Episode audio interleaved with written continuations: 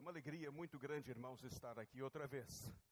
Me parece que cada dois ou três anos podemos voltar a esta igreja querida, amada, e falar um pouco acerca daquilo que Deus está fazendo no mundo, e em particular através da igreja de Sevilha e também da nossa família, como da família do pastor Armando. Eu louvo a Deus porque Deus escolheu a nossa família para ser uma família que forme parte dos levitas.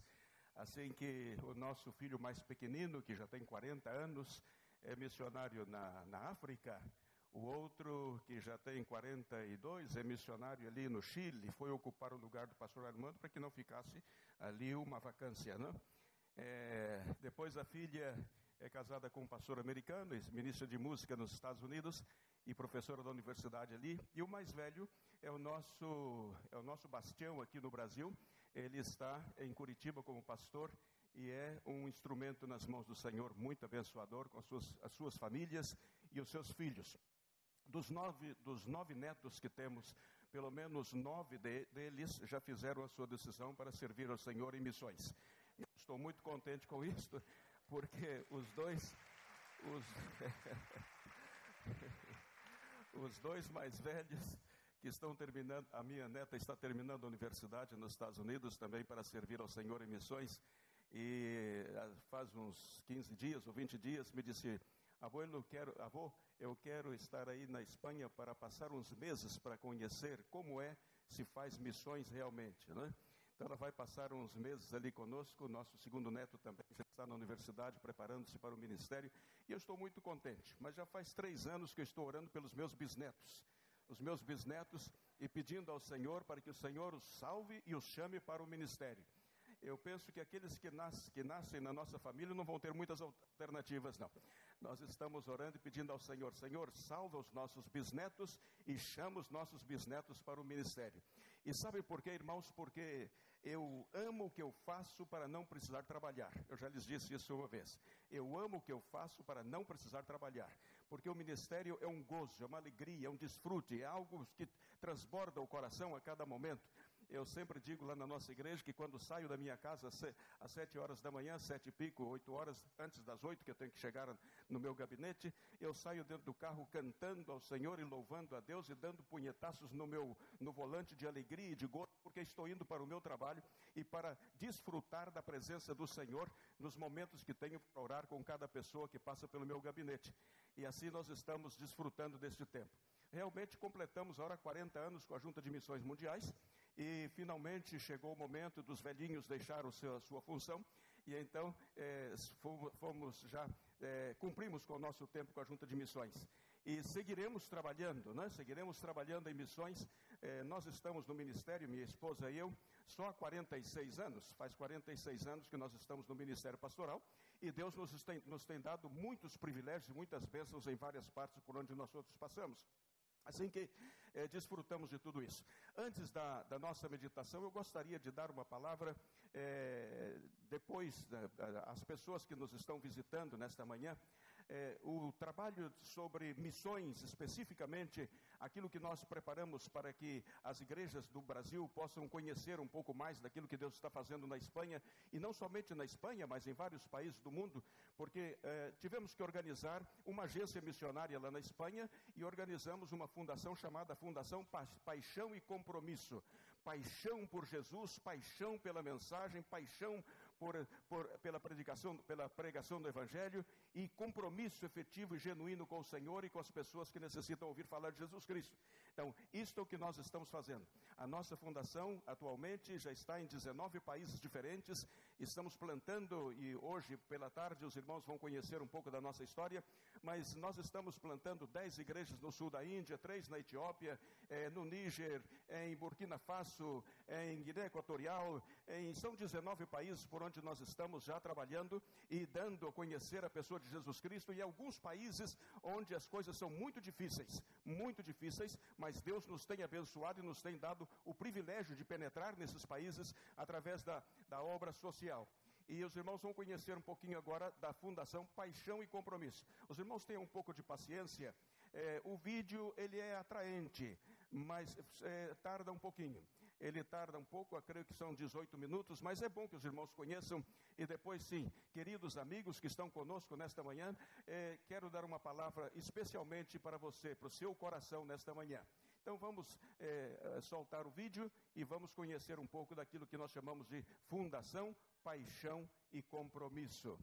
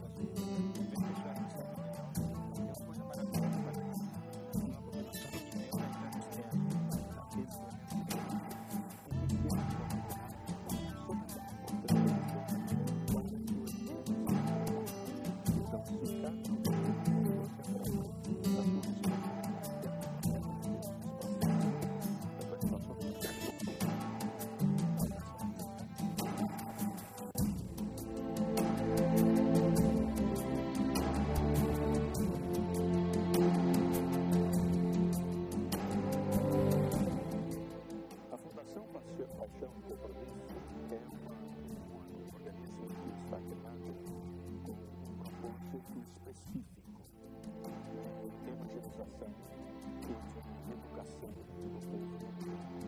O que nós queremos através da Fundação Pastor Companhia é chegar às pessoas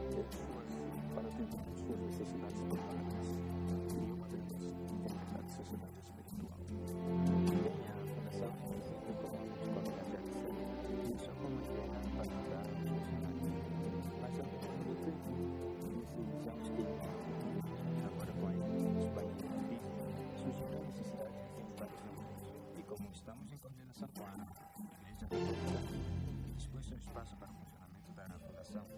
Muitas outras fundações nos pediram para apoiá-los oferecer um espaço para que elas possam realizar suas atividades. Então, eu acho que isso também tem sido uma porta aberta para dar suporte a mais pessoas. E como nós, somos fundação e não temos espaço para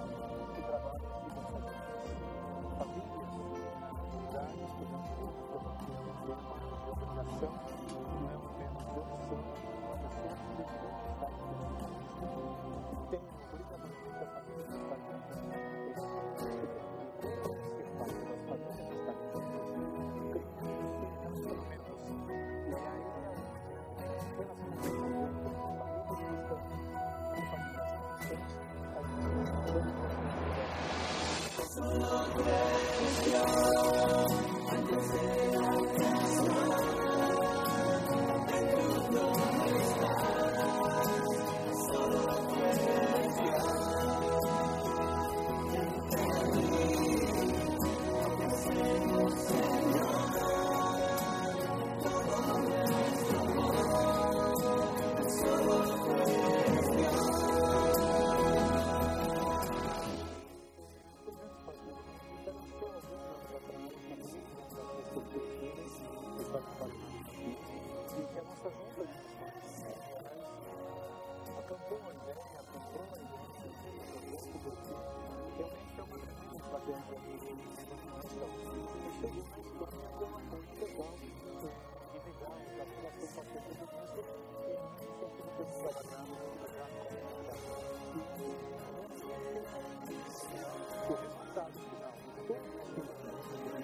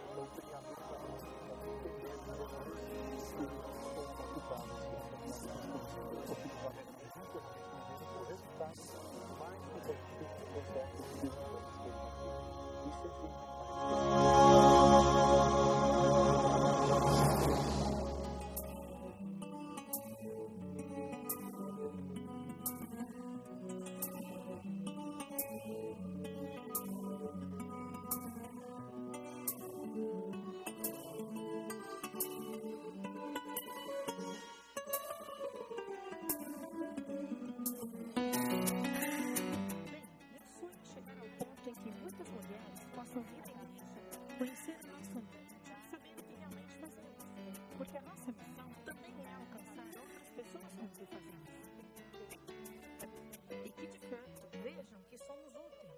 Porque muitas vezes nós, mulheres, nos vemos como pessoas sem muitas oportunidades. Portanto, a minha intenção é que nos conheçam e saibam que podem fazer algo e que criem recursos para elas mesmas e para os bebês. Além disso, que se sintam pessoas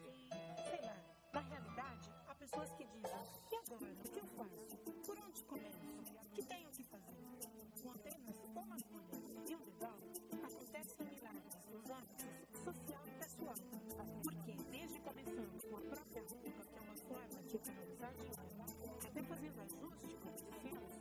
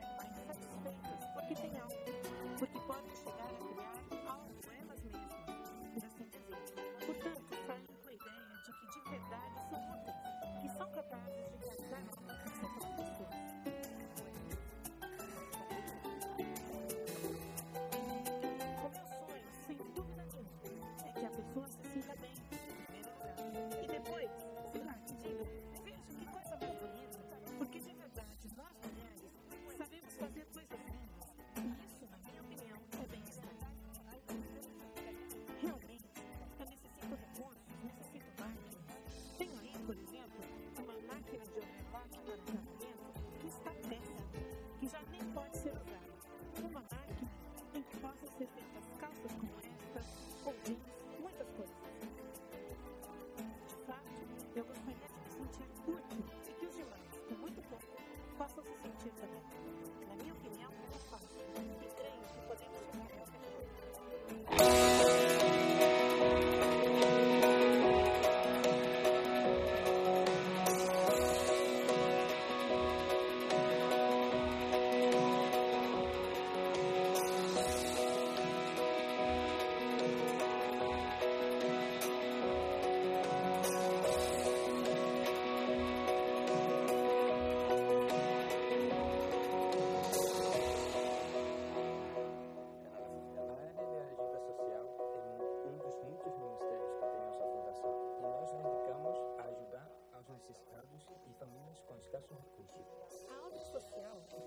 Ajuda alimentícia, oferece roupas, oferece ajuda espiritual, oferece aconselhamento, oferece recursos e apoio na procura de trabalho, na confecção de currículos, em ajudas institucionais.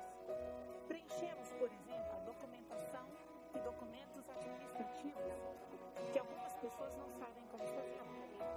Chegamos, às vezes, a atender em torno de 400 pessoas, às vezes 500, outras vezes 300, depende da situação econômica. Dentre as famílias que vêm no nosso, ou seja, provenientes diretas da carretera, famílias derivadas por questões sociais, tanto do bairro como de outros lugares, e de alguns pontos de missões que atuamos. A área social é a que responde a uma necessidade material inicial, a uma necessidade básica, ao nosso redor, ou seja, do bairro e da circunvizinhança da igreja. E em segundo lugar, e o mais importante, é a que dá resposta a muitas necessidades espirituais,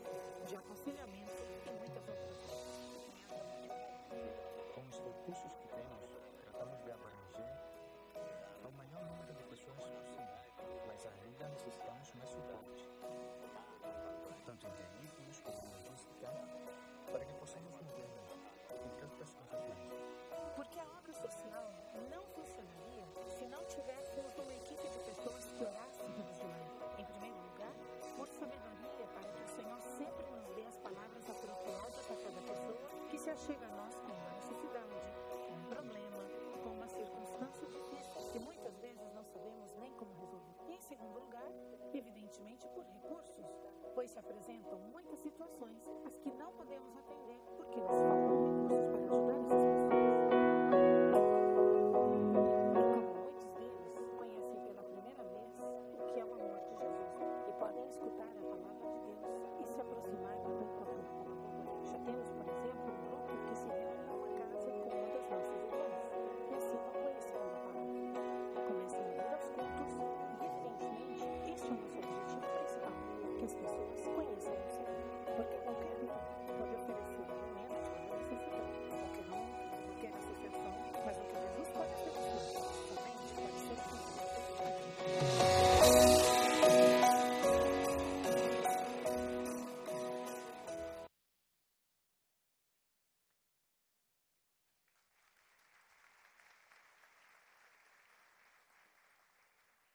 pedi para cortar o vídeo porque, para não tardarmos muito, o nosso tempo aqui nesta igreja anda célere, sempre anda mais depressa do que eu imaginava.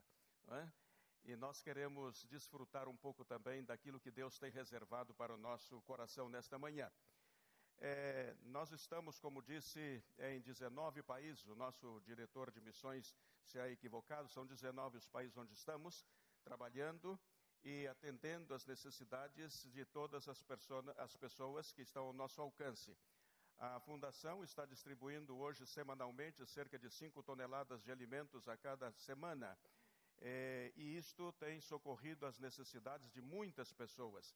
Nós atendemos a milhares de pessoas porque a crise na Espanha ela é sem precedentes na nossa história recente. É, desde o ano 1978, quando chegamos na Europa, conhecemos a situação da Espanha antes, é, já pouco depois da, da ditadura, e também no momento em que a Espanha se incorporou ao mercado comum europeu e a comunidade europeia no ano 86 e o desenvolvimento que teve, a abundância que teve, chegou o momento áureo da Espanha e de repente a partir do ano 2008, mais especificamente 9 e 10, as coisas começaram a complicar e hoje, hoje nós vivemos uma situação muito difícil.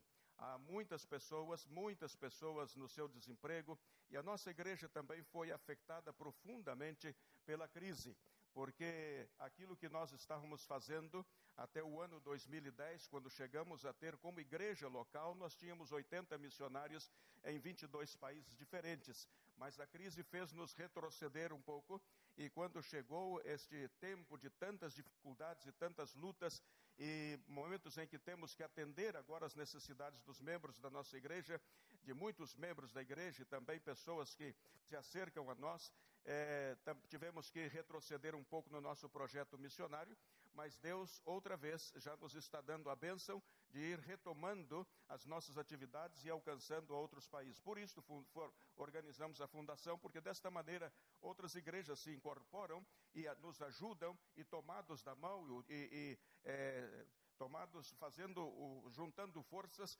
nós podemos realizar muito mais. Assim que este é o nosso propósito por excelência. Nós estamos vivendo um, um tempo de crise também aqui no Brasil. É, não esperávamos que isto passasse. Eu pensei que o Brasil iria suportar e aguentar aquilo que acontecia, que estava acontecendo na Europa, especialmente em Portugal, na Grécia e também na Espanha, na Itália, etc. Mas o Brasil também começa a sentir os, os, os efeitos das dificuldades econômicas que estão passando.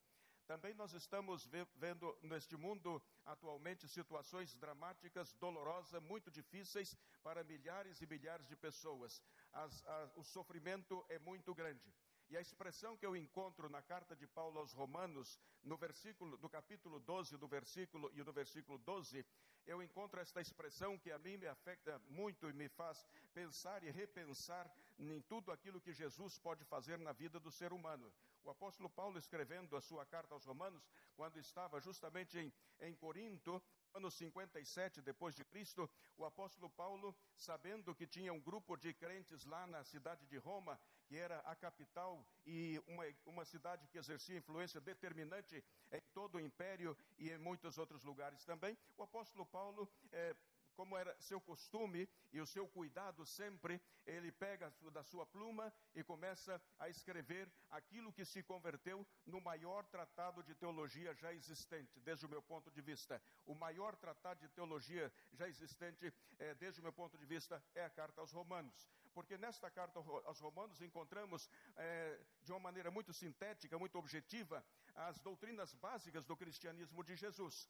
Ali estava um grupinho, um grupinho de pessoas que se chamavam cristãos, tanto gentios como judeus, e ali necessitavam ter os conhecimentos básicos do cristianismo de Jesus. Naquele tempo não havia os seminários, o seminário foi formado por Jesus, não é? o primeiro seminário foi formado ali por Jesus, e depois eh, havia necessidade que os, aqueles novos crentes tivessem conhecimento dessas doutrinas. E se nós não tivéssemos nada mais das Sagradas Escrituras, mas tivéssemos esta carta, já seria extraordinariamente útil para a nossa compreensão do plano de salvação em Cristo Jesus.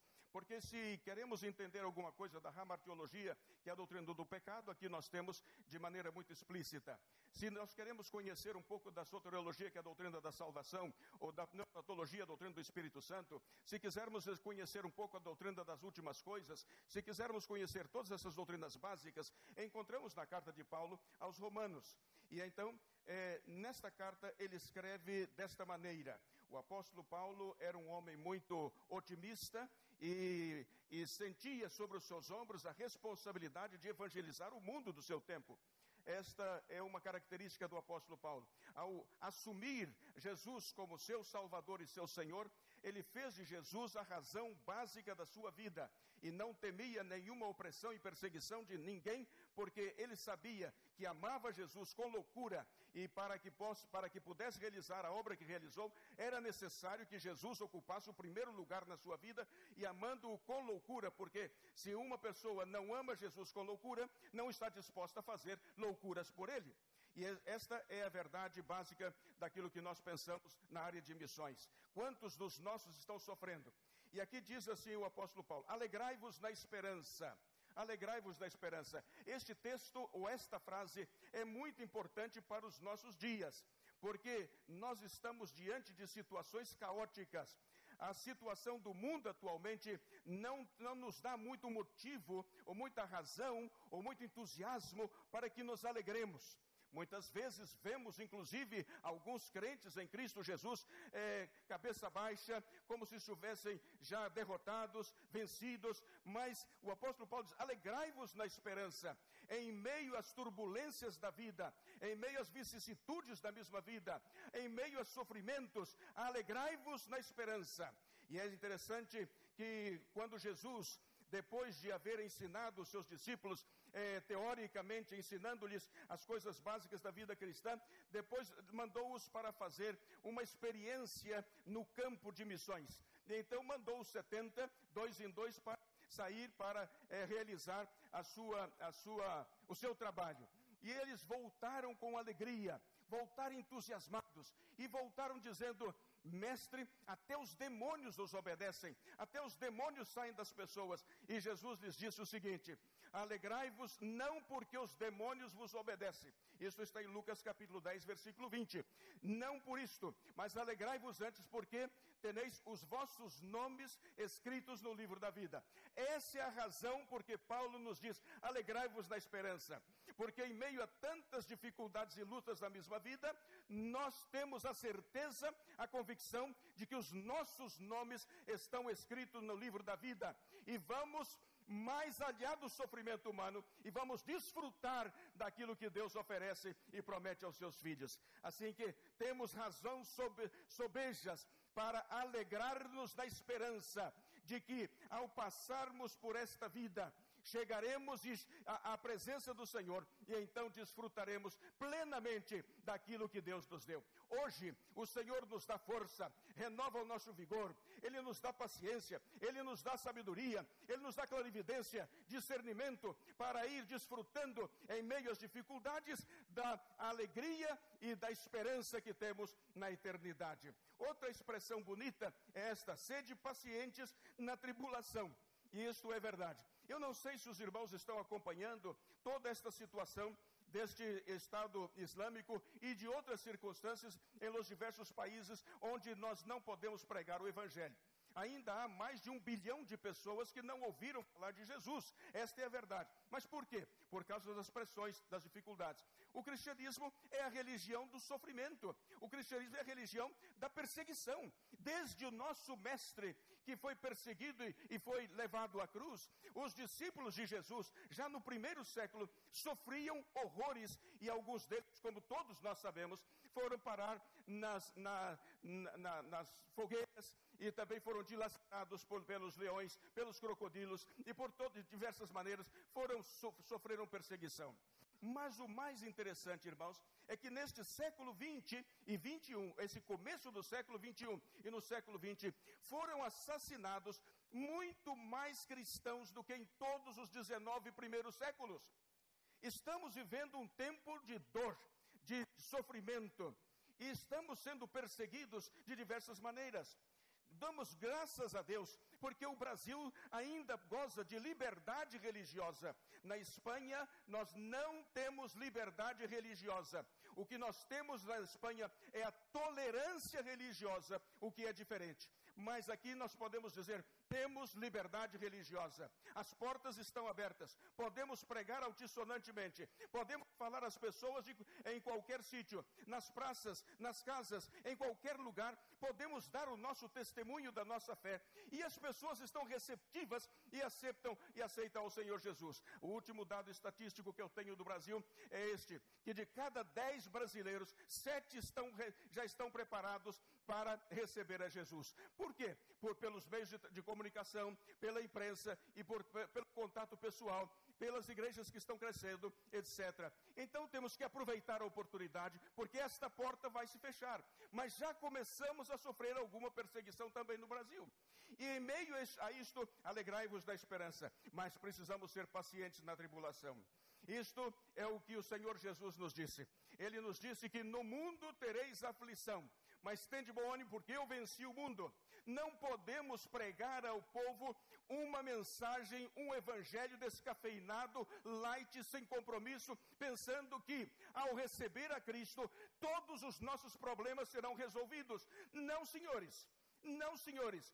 Com Jesus nós passamos as dificuldades, nós padecemos as dores físicas, nós enfrentamos as perseguições. Com Jesus nós passamos por todas as dificuldades que os demais passam. A única diferença, e esta sim é a que faz a diferença, é que quando nós entramos no corredor da morte, no túnel do, do, oscuro, quando nós entramos nessa situação, Jesus entra conosco. Essa é a diferença em meio às vicissitudes, Jesus está aí presente e Ele pode estender a mão e pode sustentar-nos para atravessar os momentos de vicissitudes e dificuldades na vida. Essa é a grande diferença andar com Cristo. A diferença é simples, mas é fundamental. Sofremos, sofremos. Choramos, choramos. Temos problemas, muitos problemas, mas Jesus está conosco. Eis que estou com vós outros todos os dias, até a consumação do século. Não passamos por muitas vicissitudes e dificuldades, mas cada vez que surgir algum problema, dobramos os joelhos e o Senhor nos atende. E diz mais a palavra. O apóstolo Paulo escreve dizendo: perseverai na oração. Aqui está o segredo, irmãos. O segredo está nos joelhos. No joelho do chão e a boca no pó. Joelho no chão e boca no pó. Já disse aos irmãos uma vez que dos joelhos nós tiramos o marido, a esposa, os filhos, o trabalho, a comida, tiramos a saúde, tiramos tudo. É dos joelhos que nós tiramos. E Deus foi tão sábio que nos deu dois. Podia ter feito o homem com um joelho só. E nós nos acharíamos bonitos, lindos. Mas não, Ele nos deu dois. Nos deu dois para que nós possamos ser mais que vencedores em Cristo Jesus. O problema muitas vezes é que alguns crentes não descobriram ainda o poder dos seus joelhos. Quando nós começamos a orar pela nossa família, aos 17 anos, pedindo a Deus para que salvasse os nossos filhos, eu não tinha noiva todavia, mas no nosso primeiro grupo de oração com os outros dois companheiros, começamos a orar e pedir a Deus para que salvasse os nossos filhos e os chamasse para o ministério. Sabíamos que Deus ia fazer isso, porque o poder está dos joelhos, joelho no chão e boca no pó. Queridos, nós temos, Deus nos dá instrumentos para que sejamos bênçãos e instrumentos para que sejamos abençoados. Eu não sei quantos estão aqui nesta manhã, já provaram andar com Jesus de verdade, enamorar-se de Cristo. Eu me lembro de uma das experiências dos nossos irmãos, ainda no primeiro século, quando foram condenados dois deles à, à morte na fogueira. Um deles, que estava um pouquinho mais temeroso, disse ao seu companheiro: No momento você vai ser queimado primeiro do que eu. No momento em que você estiver lá na cruz, pendurado lá naquele madeiro, com as mãos amarradas, quando o fogo soltar sua, as suas cordas, e se você não estiver sentindo as dores naquele momento, você levante a sua mão e toque esses dois dedos assim, para que eu saiba se você está sentindo ou não as dores do fogo que vai estar queimando o seu corpo. E o outro disse: Tudo bem.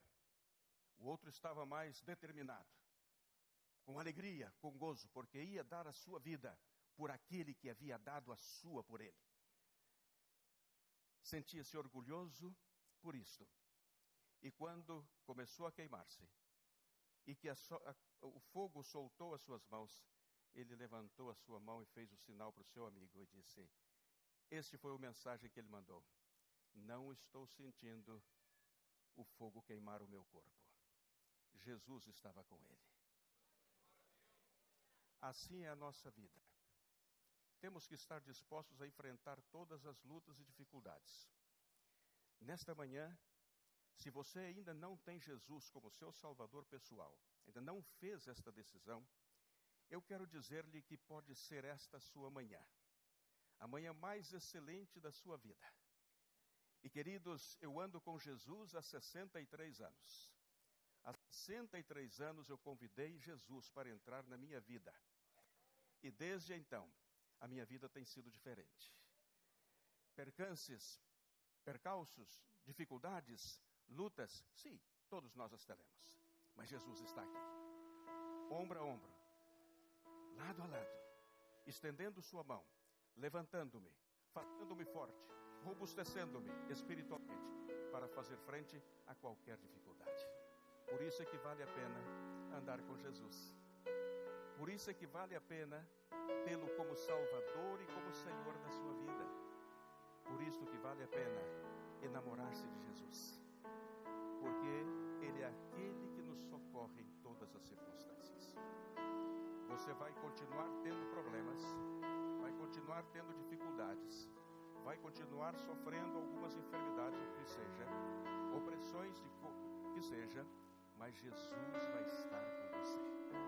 Então, neste momento, eu gostaria de orar é neste momento. Eu vou fazer uma oração e aqueles que querem convidar Jesus para entrar nas suas vidas nesta manhã, aqueles que querem que Jesus ocupe o primeiro lugar na sua vida,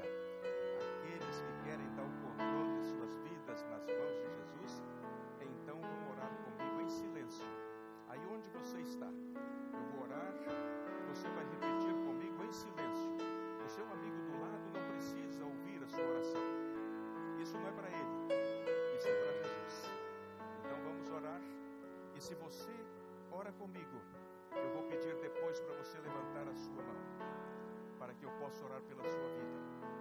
Eu creio no poder da oração. Oração tem que ser um estilo de vida, um estilo de vida, manhã, tarde e noite.